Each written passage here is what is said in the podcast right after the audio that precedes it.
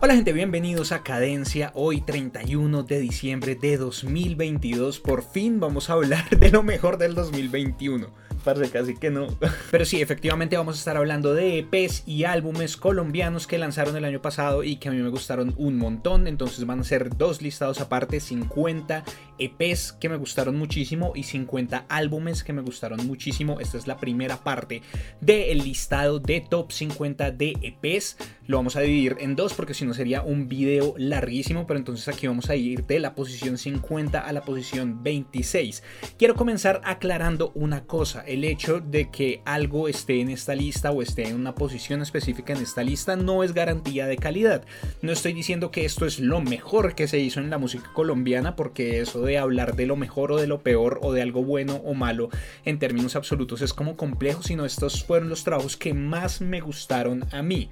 Si hay algún trabajo que no está en esta lista pero que a ustedes les gustó mucho, eso está bien. Y si hay algún trabajo que ustedes crean que no debería estar en esta lista, también está bien. El hecho de que esté aquí no significa que sea mejor o peor o no significa que mi criterio sea mejor o peor que el de ustedes, sino simplemente que es mi criterio y que ustedes tendrán el suyo propio. Entonces, por favor, déjenme saber en los comentarios cuál fue su top personal de EPs.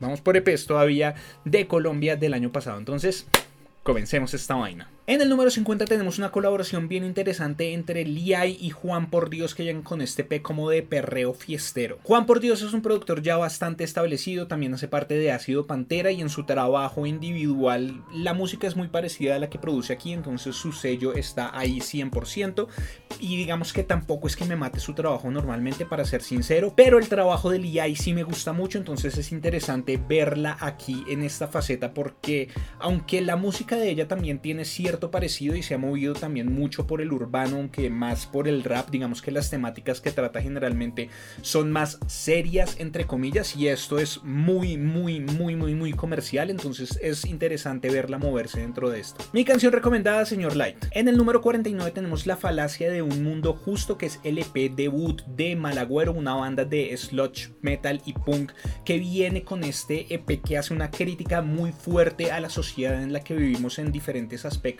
al sistema, pero también a nosotros mismos como habitantes de este mundo y al impacto que ha tenido la humanidad en el ambiente y en todo lo que nos rodea. Este P estaba disponible en cassette, no sé si todavía quede alguno, pero si les interesa pueden contactar a la banda. Mi canción recomendada, La línea final. En el número 48 tenemos Aguacero y Sol de Laura Cata, la nueva producción de la cantante, compositora y productora Laura Catalina Salgado que continúa una exploración de los ritmos latinoamericanos. Es una producción muy bien lograda en la que cada canción tiene su identidad sonora, pero todas están unidas bajo la temática de el amor. El amor a distancia, el amor ideal, las relaciones amorosas abusivas, las rupturas y el amor que termina convirtiéndose en odio. Mi canción recomendada, El Regalo. En el número 47 tenemos Meditative, que son 12 EPs que salieron con unos meses de diferencia, el volumen 1 y el volumen 2, que son los primeros dos trabajos del el guitarrista bumangués Daniel Ariza. Aunque los dos volúmenes se supone que son parte de un gran conjunto que es Meditative, siento que los dos son bastante diferentes. El primero, que es el que más me gusta, es mucho más melódico, en donde la guitarra está mucho más integrada con las canciones, son cosas muy cálidas que se pueden escuchar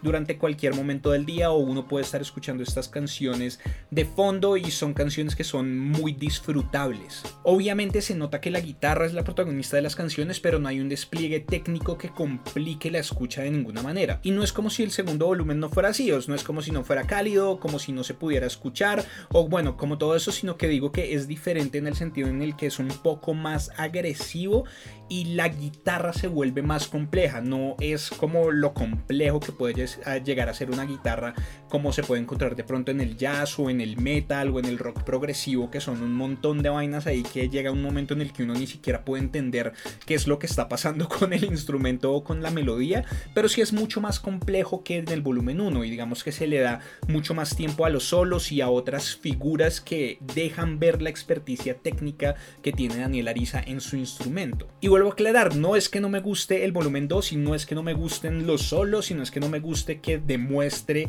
realmente qué es lo que sabe hacer con su instrumento porque me parece que el man es muy teso en lo que hace, sino que siento que el primer volumen es más amigable de pronto. Mi canción recomendada del volumen 1, Mystic. En el número 47 tenemos otro debut y es el primer EP de la banda de metal bogotana Narcocracia Narcoaventuras en el país del Sagrado Corazón. Este es metal de ese que le hace a uno doler la garganta solamente de escucharlo, de ese que tiene como unos guturales así bien profundos y bien agresivos y unos agudos bien penetrantes. Si les soy sincero, yo no soy mucho de metal, es un género con el que no me he podido conectar del todo realmente, aunque quiero hacerlo, quiero aprender un poco más sobre él, quiero escuchar más y quiero familiarizarme más con lo que está pasando con el metal aquí en Colombia, pero con Narcocracia me conecto porque tienen un sentido del humor bien particular, son bien irreverentes y toda su música está dada alrededor de la crítica a la sociedad, al gobierno, a los medios de comunicación que desinforman, a los líderes religiosos que solamente le roban a las personas que tienen fe en sus religiones para enriquecerse a las fuerzas militares.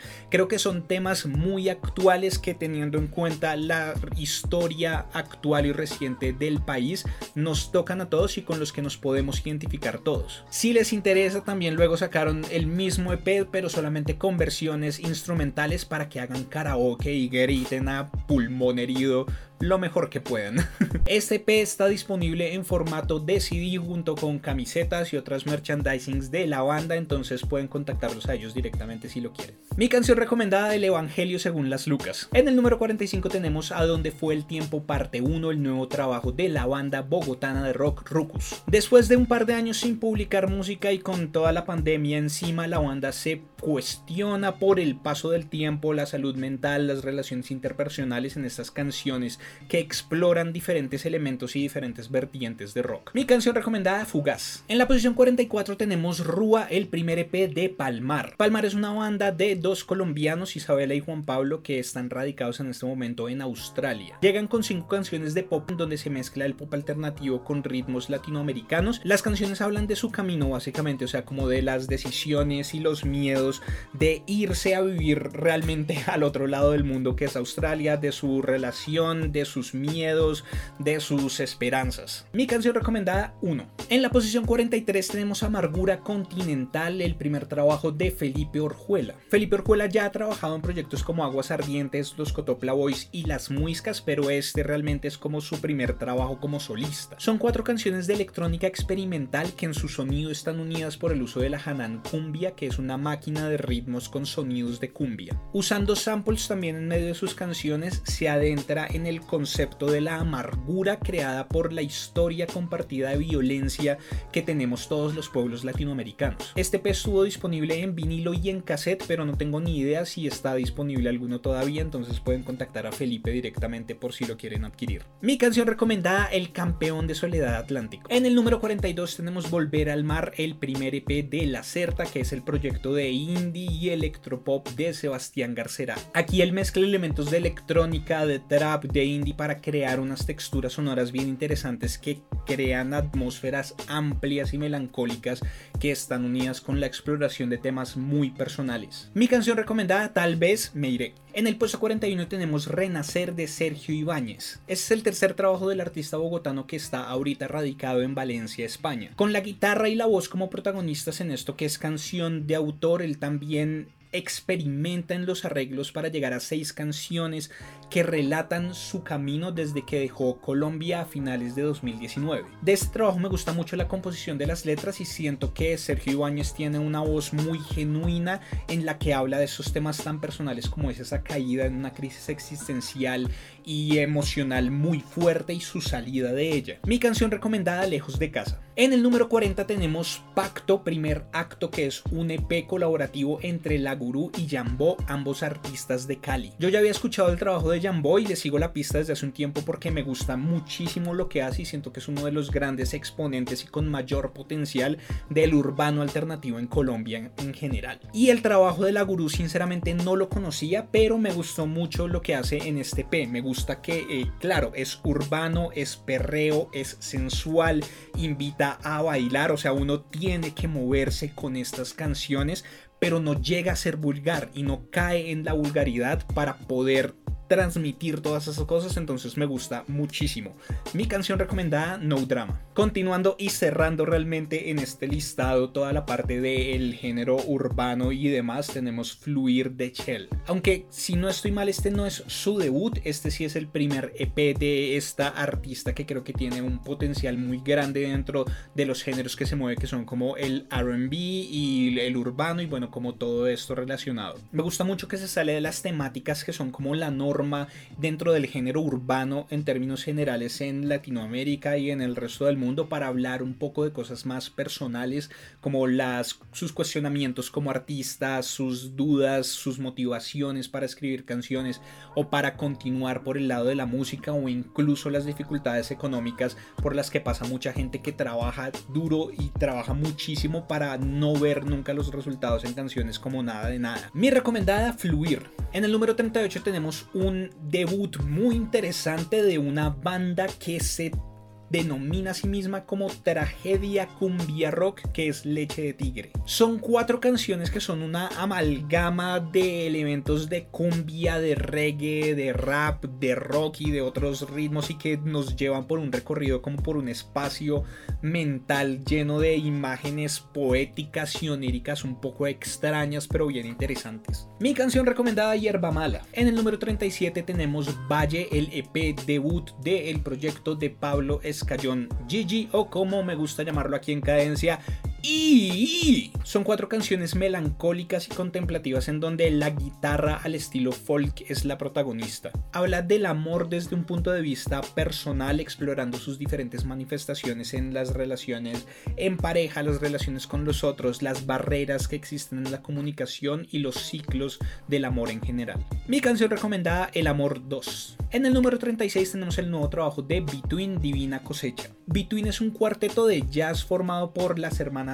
Áñez en las voces y los hermanos Mendozas en el contrabajo y la percusión. En este trabajo nos encontramos con la reinterpretación de canciones latinoamericanas que resaltan la importancia de aquello que nos conecta con la naturaleza y con los otros. En esta ocasión creo que se apegaron mucho al formato de el contrabajo, la percusión y las dos voces, lo cual limitó un poco la experimentación y hace que el trabajo en general se sienta muy homogéneo, pero no se puede negar que todos son músicos bárbaros. Mi canción recomendada los hermanos. En el número 35 tenemos Eco de mis ancestros de Nelda Piña y sus tambores. Este es el nuevo trabajo de Nelda Piña, cantadora de bullerengue oriunda de Gamero, Bolívar, en el que hace un homenaje a las tradiciones y a los ancestros de la comunidad afrocolombiana y a los campesinos. Es un trabajo muy bonito, lleno de ritmos tradicionales como el bullerengue, el fandango, la chalupa, el porro y el son de negro. Están haciendo una campaña de crowdfunding para poder prensar este trabajo en vinilo, entonces si les interesa aportar pueden ir al Instagram de Nelda Piña y seguir el link en su descripción. Mi canción recomendada Palenquero. En el número 34 tenemos Amigas para siempre de las Yumbeñas. Para mí las Yumbeñas son como un golpe de nostalgia así re fuerte que me lleva a la música que yo escuchaba en la época de mi adolescencia. Amigas para siempre es un EP que mantiene la esencia de lo que ha sido el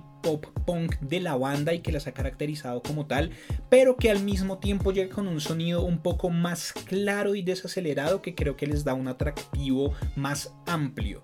Claro, siguen sonando a garage, pero no tan a garage como en otras producciones anteriores. Mi canción recomendada, Plantas de Sombra. En el número 33 tenemos Cromatismos, LP debut de Señor Coyote. Este es el primer EP de la banda nariñense de funk y rock que mezcla elementos de ritmos latinoamericanos, incluso hip hop y ska. Aunque todas las canciones me gustan y creo que tienen un concepto sonoro muy sólido, también siento que tiende a tornarse repetitivo a medida que el EP avance, entonces si van a hacer un trabajo más largo, que yo supongo que es el objetivo y me parece maravilloso, habría que ver cómo pueden equilibrar un poco las cosas. Mi canción recomendada, Funk en tus pulmones. En el número 32 tenemos un trabajo bien interesante que es La guerra de cuadrilla murguera bogotana. La temática de este trabajo es bastante evidente y bastante obvia por su título, pero pues es una crítica muy fuerte al gobierno y a todos los actores que han sido parte del conflicto armado que ha marcado la historia de los últimos 50 años de Colombia,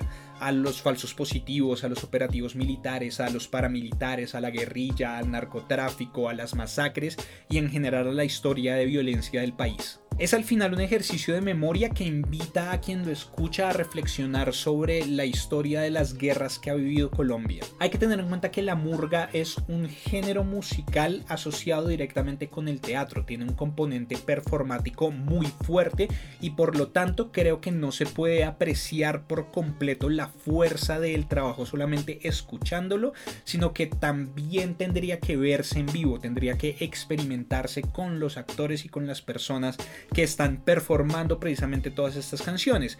Dicho eso, creo que tiene mucho impacto.